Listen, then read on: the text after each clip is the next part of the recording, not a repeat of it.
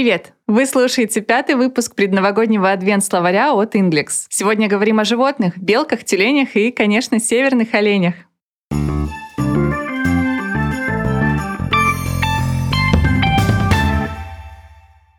Начнем с простого слова fox — леса. Если вам не знакомо это слово, попробуйте его запомнить так. Фокс похоже на русское фокус. Представьте, какие фокусы нужно вытворить лисе, чтобы украсть курочку из курятника. И какой фокус она должна держать, чтобы не потерять добычу из поля зрения. As the fox came into the yard, the chickens began squawking in alarm. Когда лиса вошла во двор, куры начали встревоженно кудахтать. А если добавить к fox слово arctic, получится arctic fox. И это уже не лиса, а писец. Такие превращения. Squirrel переводится как белка. Слово squirrel не так уж и просто произнести. Оно чем-то созвучно с русским словом сквер. Squirrel. Squirrel is a small furry animal with a long tail which climbs trees and feeds on nuts and seeds. Белка — это маленький пушистый зверек с длинным хвостом, который лазает по деревьям и питается орехами и семенами. Интересно, что в английском сленге есть много словосочетаний со словом squirrel. Например, squirrel something away — прятать что-то или делать запасы. Squirrel around суетиться. А еще есть naughty squirrel. Так говорят про непоседливого или непослушного человека. А еще naughty squirrel нередко встречается в названиях придорожных отелей. Squirrel,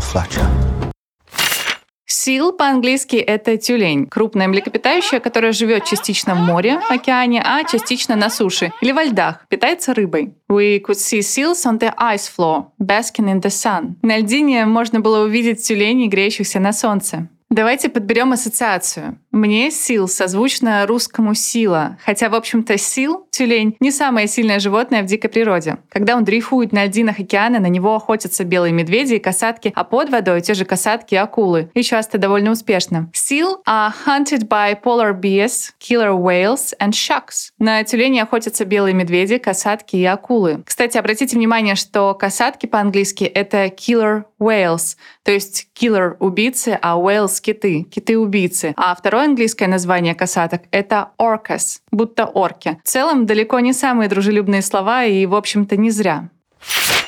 Reindeer — пожалуй, самое рождественское животное. Reindeer — это по-английски северный олень. Давайте перенесемся в детство. Представьте, как вы просыпаетесь ночью в канун Нового года, открываете окно, пока не видят родители, и долго вглядываетесь вдаль, в надежде, что Дед Мороз пройдет мимо вашего дома в повозке, запряженной северными оленями. Ну и, конечно, не забудет положить вам под елку подарок. Santa Claus travels in a sleigh pulled by reindeer.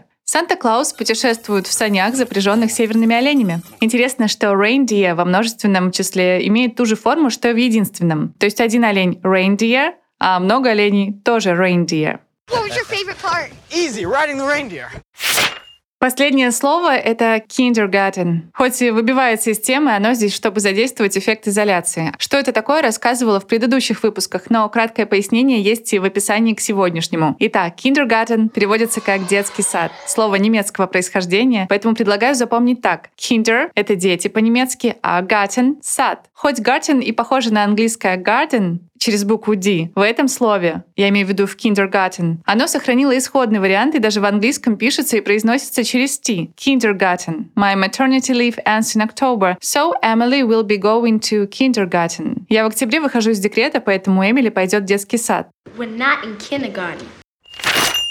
Итак, сегодня мы запоминали такие слова. Fox — лиса, Arctic fox — писец, squirrel — белка, seal — тюлень, reindeer — северный олень и kindergarten — детский сад. Чтобы запомнить лексику сегодняшнего выпуска, предлагаю вам выполнить несколько тестов и заданий. В описании к выпуску вы найдете ссылку на сервис Quizlet. В нем я собрала папку со словами сегодняшней подборки. Сервисом удобно пользоваться как с компьютера, так и с телефона. В общем, рекомендую попробовать. Там вы найдете как классические задания на перевод, так и тесты в игровой форме. Сегодня все. Жду встречи завтра. Пока!